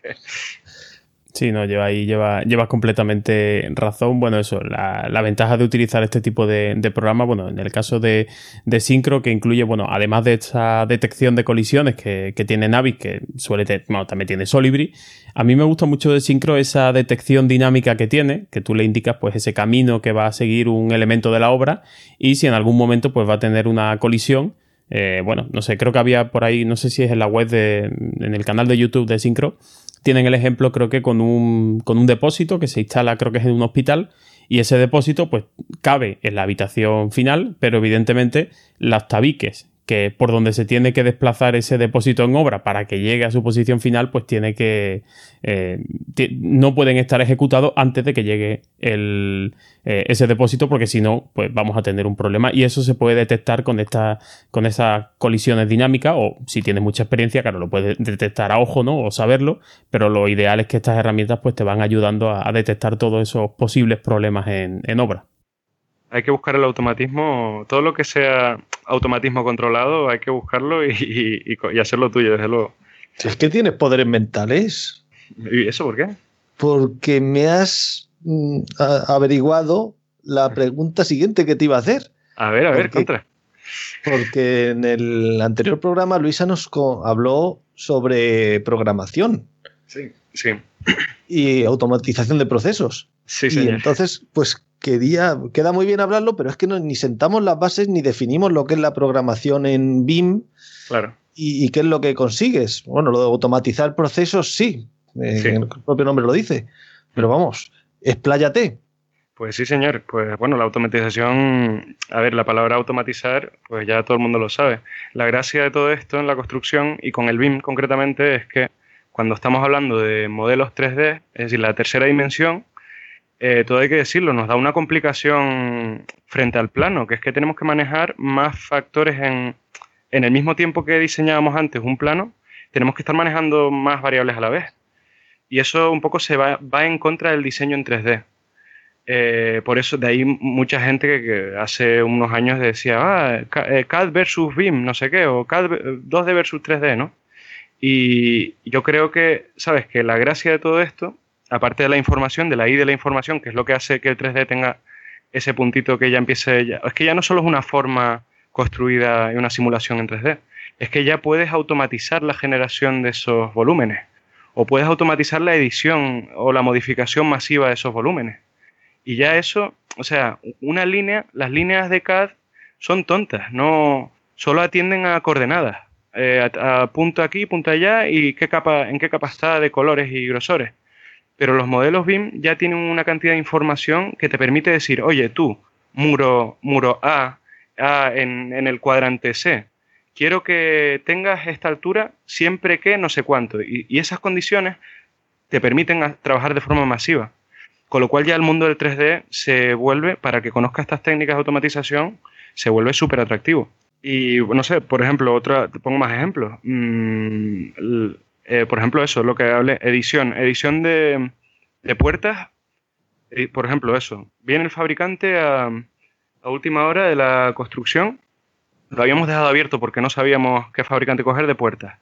Y lo habíamos dejado, abierto que al final, a última hora, nos damos cuenta que todavía no tenemos fabricante y tenemos que entregar al día siguiente. Pues mira, pues hay un programita de Dinamo que, tú puedes, eh, en verdad, si eres un poco, si conoces el programa Revit, un poco lo puedes hacer, muchas de las cosas se pueden hacer sin Dinamo, ¿vale? Pero hay algunas particularidades que pues requieren un nivel más avanzado de automatización que pues te permite eh, coger el dinamo y cambiar más con unas condiciones súper específicas la puerta que tenga esta altura y este y esta y este picaporte cámbiamelo a, este, a, esta otra cosa a este otro tipo de puerta y esta y el resto déjamelo con la marca no sé qué y entonces ya estás lo que antes tardabas pues yo qué sé, cuatro días una persona cambiando uno a uno, ahora eh, imagínate un hospital o en uno de estos edificios enormes, porque tiene que aparecer en el modelo BIM la especificación de la puerta. Pues ahora lo puedes hacer con dos clics si entiendes estas herramientas de automatización. Que la automatización se consigue con la programación y la programación, uno de los lenguajes de programación es Python. Claro, Python es una herramienta, de hecho Dynamo es otra, es otra, otro lenguaje, por así decirlo, programación es Dynamo. Se llaman lenguajes eh, por interfaces gráficas de programación. porque no hace falta escribir, no hace falta escribir código como vemos esas pantallas negras con, letras verdes que vemos en Matrix. Pues eso es programación de código, lo que llamamos programación de código, que ahora mismo, pues yo eh, personalmente no soy programador, pero conozco un poco del, del lenguaje, lo mínimo para hacer mis pequeñas cositas con Dynamo. Dentro del Dynamo, que es una interfaz gráfica, a base de pastillitas que conectas unas con otras, pues dentro del Dynamo esas pastillas tienen funciones. Son pastillas para que os hagáis una idea. Una idea. Son módulos, son módulos, no nodos, con cuerditas interconectadas. Y esos nodos eh, tienen funciones dentro. Y esas funciones, al fin y al cabo, acaban siendo, en, en última instancia, es programación de código. Pues lo bueno del Dynamo es que nos permite introducirnos en esos nodos y ponernos a escribir. Y concretamente el Dynamo tiene el lenguaje Python. Si te pones a escribir, el lenguaje de código es Python. Por eso, por eso es el lenguaje que yo, ah, por así decirlo, me he decantado aprender. Y, pero vamos, eh, por ejemplo, hay otro lenguaje muy popular en, en este mundo, que en el mundo del BIM, que es el C Sharp. C Sharp es un lenguaje mucho más profesionalizado, más de, de informáticos, por así decirlo, desarrolladores, y con ese se hacen macros maravillosas de Revit. Eso es, o sea, no sé si conocéis las macros de Excel, porque es lo más extendido que se, pues, eh, por así decirlo, el Visual Basic eh, de Excel viene a ser el C Sharp, es lo más cómodo si conoces el lenguaje para Revit. Es lo, eh, ahora mismo yo creo que es lo más, el, por lo que me han contado los profesionales que se dedican a esto, es lo más que se, se estila. ese, es el otro, ese es el otro código. Javier Sánchez. Dígame usted. Que tú también has hecho algo de Python y de Dynamo, ¿aporta? Sí, bueno, no, yo es que eh, todo lo que dice estoy, estoy de acuerdo con él y, eso, yo estoy también introduciéndome en Python y en programación también estoy haciendo algún que otro cursillo para, aprender y eso, bueno, Python es verdad que es un lenguaje eh, interpretado, entonces, eh, ¿interpretado? Sí, creo que sí. No sé si algún amigo informático me va, me va a dar un cate, pero eh, entonces, bueno, mm, es un lenguaje que se escribe muy fácilmente, la sintaxis es bastante, digamos, de un nivel muy alto, es poco abstracta. Y bueno, entre eso, Python, eh, JavaScript son lenguajes que son bastante sencillos para, para introducirse y ya, si empiezas a bajar de nivel, te vas acercando a la máquina, pues ya encuentras eso, C Sharp, C++, eh, bueno, cualquier otro programa que empiezan a ser más abstractos y son bastante más complejos, pero son bastante más potentes. O para, para depende qué tareas son bastante potentes. Y José, tú deberías aprender Python también porque eh, Alplan, el lenguaje que utiliza para programar sus objetos inteligentes, los Python parts, utiliza Python también como, como base, o sea que debería ponerte también un poco las pilas en ese aspecto. ¿Eso se ha incorporado este año o el año pasado? Hace, eso hace un par de años. Pero bueno, también está GDL, eso venía de GDL, que, era que es el lenguaje de, de ArchiCAD, y eso ya está desde el 2012, o sea que ya has tenido tiempo. Pues nos vamos a poner con unos pompones animarte, José Ángel, para que aprendas. Entonces veo que en mi Basic del Z80 ya no se usa, ¿verdad? Para estas cosas no. El de los ordenadores de 8 bits no. no creo. Yo me programé. Yo me programé en su momento el ping-pong, ese que eran dos palitos, uno a cada lado de la pantalla, y la bola un píxel cuadrado. Qué bueno. Pero, pero veo que no. Pero claro, de eso hablamos de hace 35, 32 años o por ahí. Esto es como la bicicleta. Esto se queda como aprender a usar la bicicleta. No se bueno. Pues lo pondremos en pendientes. y también te digo otra cosa, estoy metiéndome ahora, muy interesante, bases de datos. Si controlas las bases de datos, también, o sea, digamos que la programación es, eh, por así decirlo, el, verbo, la función, las funciones, controlar los verbos y las funciones de los programas. Pero las bases de datos son los sustantivos, los nombres, la información en sí, los datos son bases de datos. Si controlas la base de datos del BIM, mm, tienes un poder bastante, bastante guapo, es un superpoder, ¿eh? Así que yo lo dejo ahí, lo dejo caer aquí en mi, podcast. Bases de datos. Está bien, me, ha gustado, me ha gustado eso, con la conexión esta, ¿no? OBDC, ¿no? Creo que es el motor ese de conexiones de, base de datos. Que, sí, pues, estupendo. OBDC, me parece que es, ¿no? Son unas siglas así, todas letras muy redonditas. Yo mentalmente tengo la imagen de letras redondas, pero no sé cuál es, cuál es el acrónimo. Eso no es un conector que llevan los coches. pues yo no entro ahí, ¿eh? Ahí ya, no, ya no se puede. pues puede ser. Pues lo voy, a, buscar ahora. Y, bueno, eh, Javier, eh, ya por volver, salimos del mundo abstracto de la, de la, programación. Algún, bueno, has dicho que eso, que has trabajado con, con, bastantes empresas en proyectos de todo tipo, ¿no? Un poco de obra civil o obra más de pequeña escala. ¿Algún proyecto BIM que, o en el que hayas utilizado BIM, del que te sientas pues bastante orgulloso o que digas, oye, aquí de verdad le sacamos proyecto, eh, le sacamos partido a la, a la herramienta? Mm, pues yo como, o sea, yo como profesional, bueno, aparte de mi, un poco en mis inicios que tuve muy buenas experiencias con mis compañeros, con los cuales son los que más he aprendido, aparte de los cursos, que el aprender la teoría está muy bien, pero al final trabajando es como se aprende. Aparte de las primeras experiencias que tuve con mis compañeros, que son, la verdad es que ya lo digo desde aquí, unos cracks. En plan, tengo muchas batallitas de qué bien nos salió esto y qué bien nos salió lo otro, pero no voy a entrar a eso. Eh, que no, esperábamos, sobre todo ese punto de falta de confianza de, de somos nuevos en esto y darte cuenta de contra, somos capaces. Eso es súper ilusionante. Pero algo que os puede interesar más es, o sea, yo darme cuenta como profesional, como os dije antes, que yo como autónomo eh, darme cuenta que puedo afrontar eh, muchos más, mm, si me centro en la productividad con el BIM, puedo afrontar cosas que nunca me hubiera imaginado que me iba, me, puedo meter en problemas, en problemas que eh, compensa meterse, ¿no? Por ejemplo, si consigo sacar los planos antes de tiempo, gracias a que modelo, modelo y construyo rápido el 3D, pues me da tiempo a hacer un, a estudiarme mejor las leyes urbanísticas de la parcela concretamente y ver si puedo sacar un poco más de edificabilidad por aquí. Y lo mismo convenzo al cliente para que pida un crédito y me, y me pida otra y me dé otra obra. Ese tipo de cosas, ¿no? O hacer un análisis financiero de, verdad, un análisis financiero de. O sea, dejárselo todo facilísimo al, al promotor, ¿no? Eh, oye, ahora hay créditos por esto. Si, si hacemos esto, te lo podría hacer en un par de meses y si te lo consigo me das la obra. Ese tipo de, operaciones no me hubiera dado tiempo si lo hubiera hecho con metodología antigua, ¿no?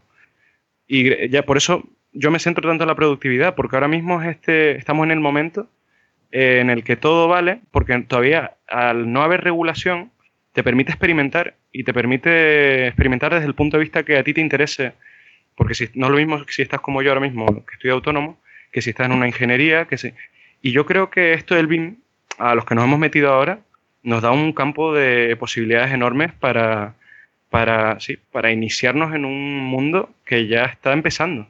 Está, ¿Sabes? No sé si me, no sé sí, sé lo que, lo que te refieres, ¿no? Como que eh, esto te está dando unos superpoderes, como digo yo, una, o una capacidad extra de, de trabajo y, de, y se crece uno, ¿no? Y es capaz como de eso, de afrontar proyectos que, que no hubiera pensado nunca que se podían desarrollar con un, con un lápiz y una, y una regla, ¿no?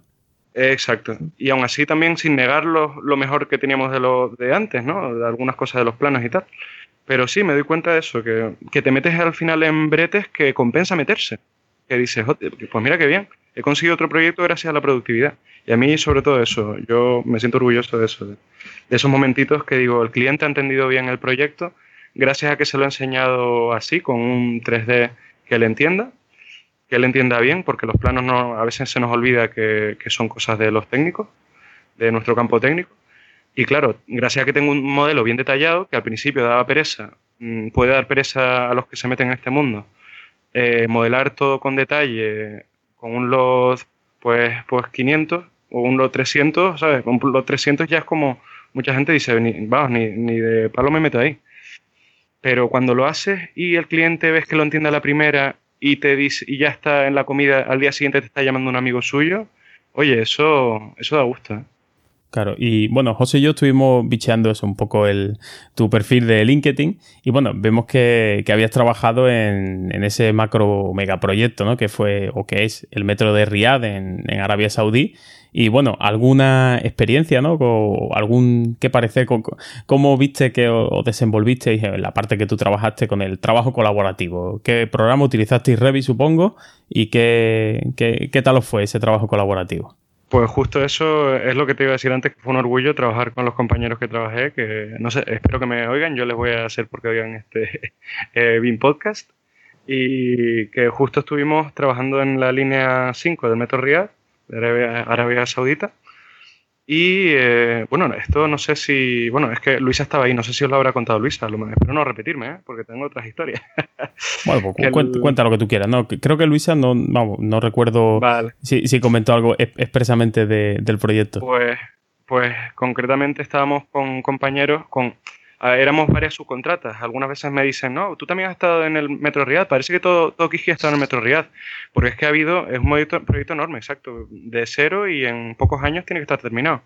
Entonces son un montón de constructoras. Y nosotros estamos en un equipo de, si no recuerdo mal, cinco personas, sin BIM Manager, porque por aquel entonces no, no se había oído en la empresa ese, esa figura y ninguno de nosotros podíamos presumir de, oye, es que yo tengo una experiencia como para gestionar un proyecto en BIM. Pues oye, trabajamos puramente colaborativo, eh, dijimos que una persona un poco coordinara todas las disciplinas, pero tampoco era, por así decirlo, era BIM Manager, era un poco un portavoz de todos.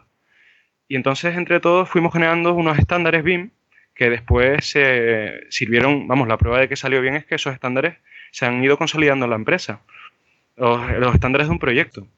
Y aparte, la, anécdota no está ahí, la anécdota está en que otras subcontratas, eh, en plan, nosotros éramos una empresa concretamente una española que no subcontrató, pero eh, por así decirlo, competíamos por el queso con otra empresa inglesa. Y la otra empresa inglesa subcontrataba a personal de la India.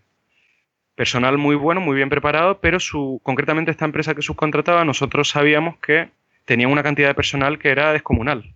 Nosotros éramos cinco personas contra, pues yo qué sé si serían 30, gente, 30 personas de la India, pues bastante bien preparados, no es cuestión de desdeñar porque son muy, muy capaces. Y la cosa es que salió con bastante más calidad lo nuestro que lo suyo. Yo me atrevo a pensar que era porque estaban mal gestionados los suyos. Veíamos sus modelos, que costaba, veíamos cómo les daba reparo, no querían compartir sus modelos, y estaban bastante mal coordinados. Cada cambio que había que hacer por contrato, porque tú sabes, las promotoras estas grandes, de tipo los árabes, a veces a última hora, pues te cambian todo y ellos tenían que ir uno a uno. Y cuando haces eso, pues tienes fallos. Sin embargo, si se lo pides al ordenador que te haga por ti, no tienes tantos fallos. Tendrás algunos, pero no tantos y no tan visibles. Y eso nos dio orgullo ver que lo habíamos coordinado bien, que habíamos generado unos estándares desde el principio y un buen, eso es un buen, la base de un buen BIM colaborativo. Mucha comunicación, unos estándares bien consolidados y todo esto. un poco es lo que hablamos a la hora de implantar BIM ¿no? Pues sí, y sí, creo recordar, verdad, que creo que Luisa nos habló algo de la automatización, no sé si era unos cambios de unas puertas, me parece que fue. Unas puertas en un hotel o algo así, de renombrar. Sí, no, creo que era ese proyecto, pero sí, me recuerdo el tema de la India, de que había mucha fuerza de trabajo, pero sí, es verdad, ahora, ahora, estoy, estoy pues, cayendo. La base, aparte de la automatización, es que la potencia sin control no sirve de nada, y eso viene a ser coordinarnos. Eh, sí, coordinarnos como equipo, eh, compatibilizar todos los trabajos, todos nuestros coquitos y oye, no pisarnos los trabajos los unos a los otros, ni, enfadarnos por boberías. Pues gracias a eso tiró para adelante el proyecto y nadie se dio cuenta de que éramos solo cinco personas. Lo triste fue que nadie se dio cuenta que éramos solo cinco. y bueno, y otro, otro proyecto que querías contar, alguna otra anécdota así que te que recuerde que has dicho, oye, pues tengo varias, venga, pues cuenta, cuéntate otra. Pues a ver, de, a ver, a ver, del metro. No, puede ser otro proyecto, puede ser otro proyecto, lo que tú quieras.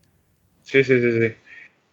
Pues a ver, a ver, pues mira, del también, o sea, a mí me hace gracia también, alguna vez he tenido la suerte, cuando he estado trabajando con mis compañeros, de que me han, un poco, de que me piden, oye, ¿a quién recomendarías para meter en el grupo de trabajo?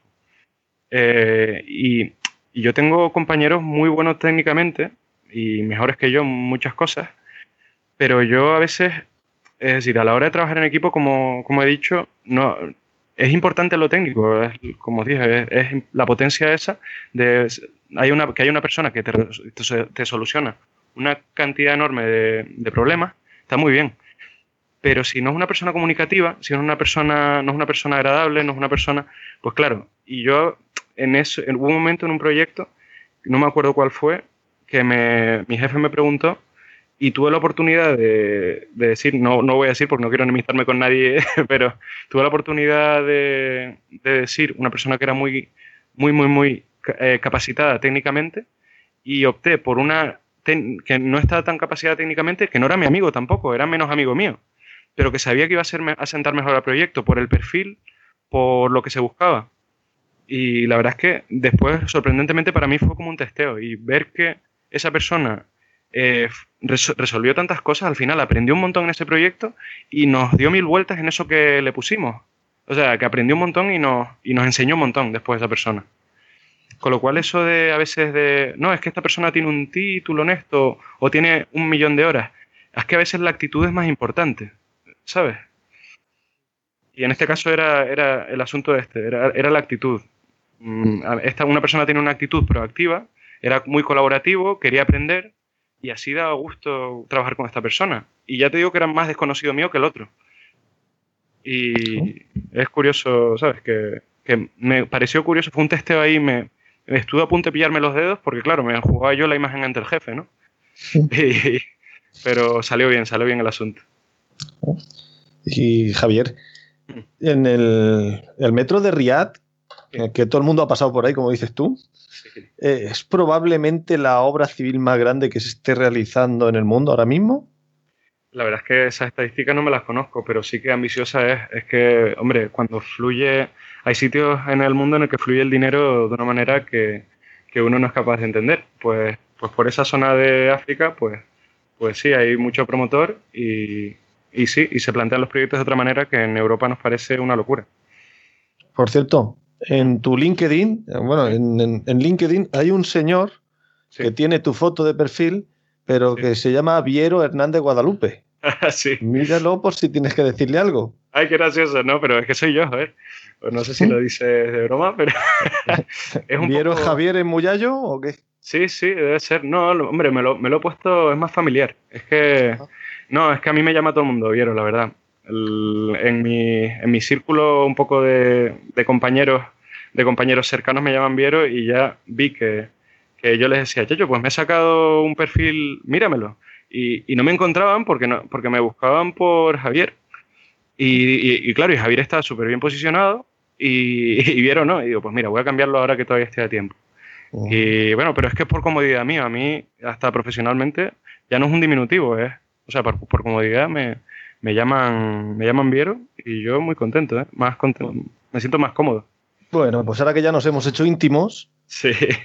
Perfecto, señor, señor. Señor Viero, de el blog de Especialista 3D y su canal de YouTube. Sí. oye, lo de Especialista 3D, ¿no os pasasteis un poco con el nombre? ¿No lo tenéis muy creído con eso?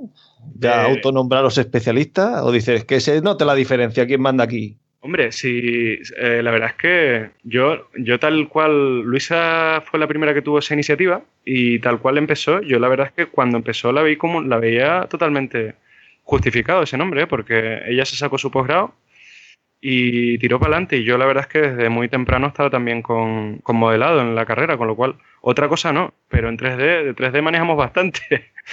Así que oye, en ese sentido nos sentimos cómodos desde un principio, cómodos. Después fuimos derivando hacia el BIM porque vimos que era el 3D aplicado de la mejor de las maneras a la construcción. Y vemos que es el, eh, donde está la verdadera chicha, lo importante del mundo del 3D ahora mismo está en eso, en la información que albergan los 3D. Y sobre vuestro blog y el canal de YouTube, ¿nos das cifras? ¿O son ridículas? ¿O son espectaculares y os han sorprendido? Pues de suscriptores, de tráfico. Tendría, la verdad es que eso tenías que haberse lo preguntado a Luisa, porque la verdad es que ella, aparte de que ella es la encargada, la que tiene esa información, no quiero tirarme los dedos, así que mejor se lo, se lo he preguntado a ella, la verdad. Pero pues bueno, va, bien. Lo, que es sorprendente es que sí que va, va a mejor, ¿eh? la verdad. O sea, cada mes, por hacer, por hacer. Lo que sí que tengo yo una proporción en la cabeza es que más o menos cada cuatro meses estamos duplicando, sí, estamos, hasta ahora hemos duplicado cada cuatro meses las suscripciones en especialistas 3D. ¿Y, de comentarios qué? ¿Anécdotas? ¿Desfavorables? De, sorpresas? En, cuanto a especialistas 3D, sí.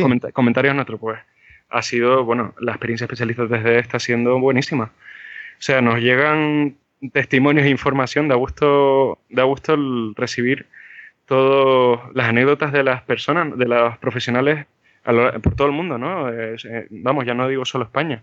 Hablo de México, de Colombia, de españoles que están por todo el mundo. O sea, da gusto recibir anécdotas, recibir que te, que te pregunten, oye, ¿esto cómo lo hacen allí? Eh, Pues eso la verdad es que nos está enriqueciendo un montón y de hecho parte del libro ha sido gracias a eso, al feedback que tenemos constantemente con un montón de profesionales alrededor del globo. Y... Muy ilusionante, la verdad, el proyecto Especialista 3D. Me alegro. Javier Sánchez. Dígame usted.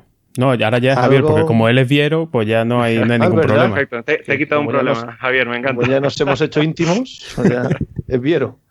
No, pues eso. Eh, yo, bueno, eso, como yo creo que, que en cierta manera la, la motivación un poco que, que os movió a vosotros, ¿no? A crear especialistas 3D, a empezar a volcar ese conocimiento, yo creo que tiene mucho que ver también, ¿no? Con, con la idea que hay detrás de este, de este podcast que hacemos, ¿no? De intentar, pues, poco a poco construir un poquito de, de conocimiento y no pensar, no sé, yo no pienso que el conocimiento sea una cosa que nos tenemos que quedar cada uno, sino que, bueno, en la medida de las posibilidades mm, es bueno compartirlo y compartir experiencias que te sirve para conocer a otras personas. Mira, quizás yo eh, pues no hubiera conocido a José nunca, ni a lo mejor hubiera hablado con vosotros nunca así personalmente, no sé, yo... Totalmente, nosotros totalmente de acuerdo. nos llevamos una experiencia de, de estar haciendo este programa que supongo que será muy, muy paralela a la que a la que estáis haciendo en, o a la que estáis teniendo en, especialista 3D. Y bueno, y aparte, pues quiero aprovechar este pequeño inciso pues para darle las gracias a Luisa por un, vídeo que ha, que ha, subido a vuestro canal en el que nombra los tres mejores episodios de, de BIM bueno, Bueno, Sombrerazo para Luisa. Exactamente. Entonces, bueno, pues desde aquí darle un abrazo y muchas gracias por, por, ese, por ese pequeño homenaje que, nos ha hecho y bueno, y sobre todo ya se lo dimos en su día, pero por el tiempo que, le dedicó a, grabar con, nosotros. Serán dados y te va a escuchar, si te estará escuchando ahora mismo probablemente. y nada, José, ¿quieres darle tú un poco alguna pregunta de los oyentes? ¿Algún oyente ha tenido la decencia de preguntar algo? No, pero sí hemos tenido algún comentario más que, que en programas anteriores. En, las distintas plataformas en las que estamos, ha habido algún comentario y agradecerle a esa gente que comenta, sobre todo los ánimos. Imagino que a vosotros también os hará ilusión encontrar cualquier tipo de comentario en un, en un vídeo de YouTube, en una entrada en el blog. Cualquier comentario anima a seguir adelante. Totalmente cierto. Eso, vamos, eh, da una energía, da una energía porque se nota que la gente está implicada y que le interesa. Y sí, no, es nuestra gasolina, desde luego. Y que nos llamen desde BIM Podcast para tal, también nos ha dado mucha gasolina, todo hay que decirlo. y a nosotros tener invitados como vosotros, porque gente que sabe eh, y que quiera compartir, pues mira, y además que sea agradable y divertida. Sí, señor. Bueno, pues te va a tocar la pregunta que le toca a todos. A ver, ¿tienes alguna primicia que darnos? ¿Que vas a participar pues, en el edificio pues más alto que se va a hacer en España? Cualquier cosa. Ya, ya quisiera, pero no. de hecho, no sé, te tengo que preguntar. ¿Valen dos primicias? ¿Vale una? Hombre, es que te llevarías el premio al primer invitado con dos primicias. Coño, encima de, de, fastidiar las reglas, hasta me dan premios. Perfecto, entonces. tómate algo. Pasa y tómate algo. Perfecto. Pues mira, la primera primicia, o sea, esto ya lo habíamos dicho para los suscriptores especialistas de 3D, pero lo vamos a decir en público, es que va a salir un curso, vamos a sacar un curso de eh, Dinamo, Dinamo a nivel bastante avanzado, a nivel profesional, se llama Dynamo Laca Pro. Lo vamos a sacar en breve, estimamos que para el fin, a finales de marzo vamos a sacar el curso. Y esa es la primicia, o sea, es un curso pura... Si dices que ya lo has anunciado entre los suscriptores, te lo vamos a pasar como semi-primicia. Vale, pues semi, pues nada, pues entonces el premio no me lo llevo. Vale, vale. bueno, primicia y media, si sigues con otra. Sea, sea. Pues nada, el curso, el curso va a ser sobre todo eso, unas 90 píldoras de, conocimiento especializado para, de Dinamo, para, sobre todo bastante avanzado, pero empezando desde cero para que cualquiera con tiempo y un poco de esfuerzo pueda llegar al nivel máximo del curso. Y bueno, y la segunda primicia sería, sería que vamos a, sortear una suscripción gratuita para los que comenten, hablando de comentarios que estamos hablando antes, los que comenten con un hashtag, en, ya sea en BIM Podcast, eh, sobre todo en BIM Podcast, pero les permitimos todas las, un poco, el, todas las redes sociales, las más importantes, con el hashtag apunten E3D barra baja Dinamo. Si, comentan con ese hashtag, nosotros los detectaremos y lo meteremos en un. En el, entrarán en el sorteo. Con, eso sí, tenéis que poner eh, lo quiero. E, 3 d Dinamo, lo quiero. E3D barra baja Dinamo, lo, quiero. ¿Vale? Sería decir, decir eso y entonces eh, ya, pues. Y yo no digo nada más, una pista nada más, porque en el anterior, sorteo que hicimos tuvimos, se nos olvidó el detallito de que había gente muy lista que, que, comentaba como por muchas plataformas a la vez para que tuviera más probabilidades. Y como no lo dijimos, pues tuvimos que hacer un filtro y hacer que cada persona votara una vez. Pero esta vez, si queréis votar por varias, votad por varias. Solo tenéis que poner eso y ya sabéis, más posibilidades de. Entendemos que por, Twitter, LinkedIn, Facebook, ¿no? eso es, las principales, o sea, vamos a dejarlo en LinkedIn, Twitter, eh, lo primero BIM Podcast, ya que lo estáis escuchando ahora mismo, BIM Podcast, y Facebook, y, y en Facebook Especialista 3D también. Pero vamos, con una podríais ganarlo ya. La suscripción gratuita de este curso maravilloso que ahora mismo Luisa creo que está grabando, está grabando ahora mismo el curso. Ya no sé a quién quiero más, si a, Luisa o a ti. Joder, eh, cuánto amor desprende José Ángel. Me gusta.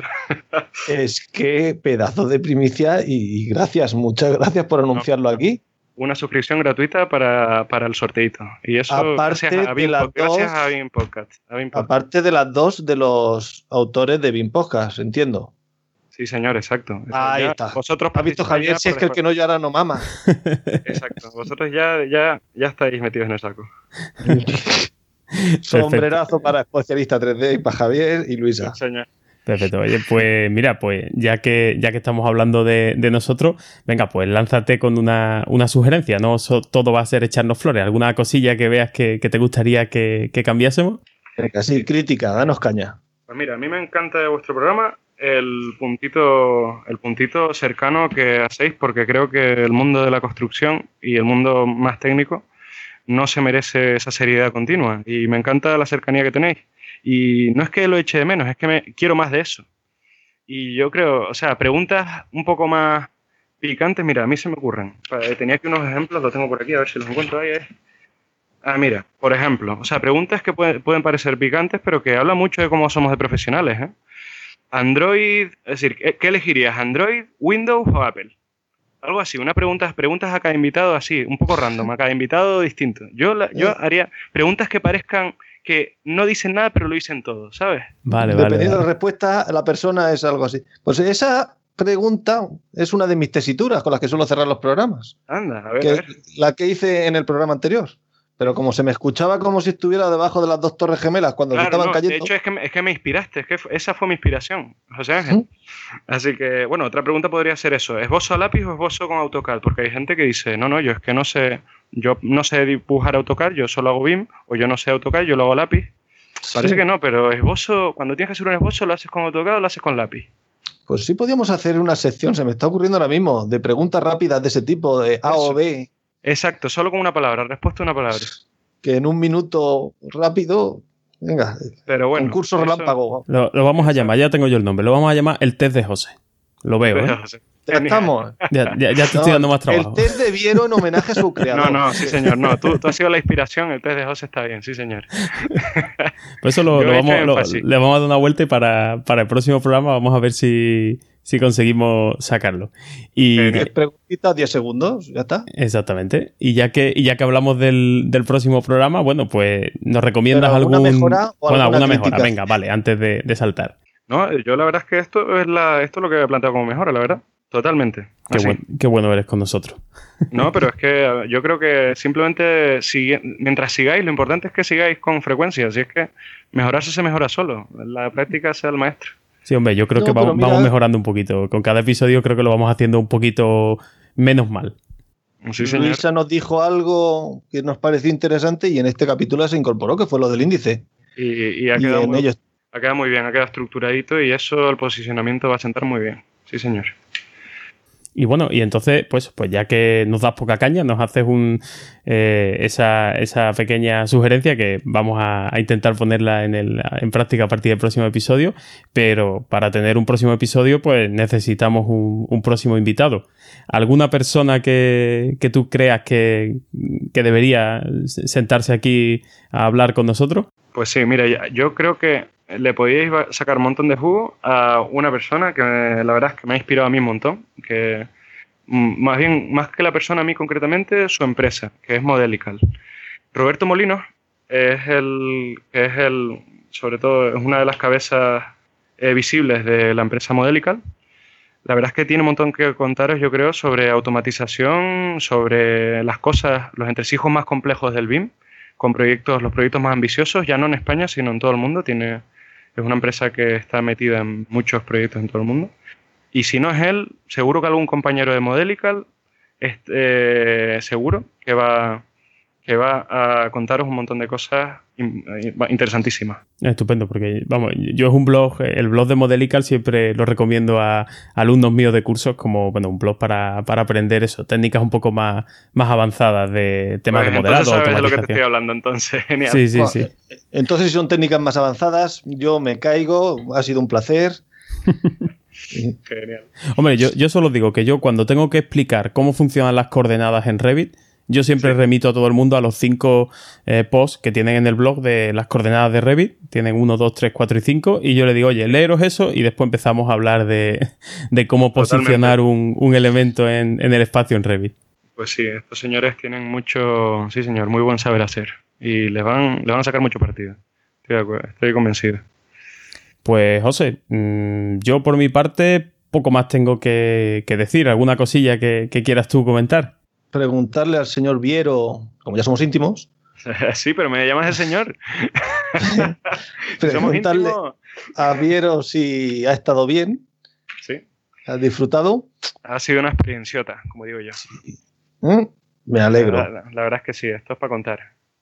Y yo, pues nada, para finalizar, quiero sincerar, contaros que llevo todo el programa pensando que si las cucarachas sobreviven a un holocausto nuclear, ¿qué coño le echan a los mata cucarachas? Pero no hagas esas preguntas al próximo que venga, ¿eh? No, no, estas son cosas mías que yo mientras estamos en el programa se me ocurren y bueno, pues le dejaremos a ver si el próximo invitado tiene la respuesta. Vamos a ver, así, no sé yo si vamos a traer muchos invitados con esa, con esa pregunta. Pues bueno, oye, Viero, pues eso, por mi parte también, que muchísimas gracias, que eso, espero que, hayas estado a gusto.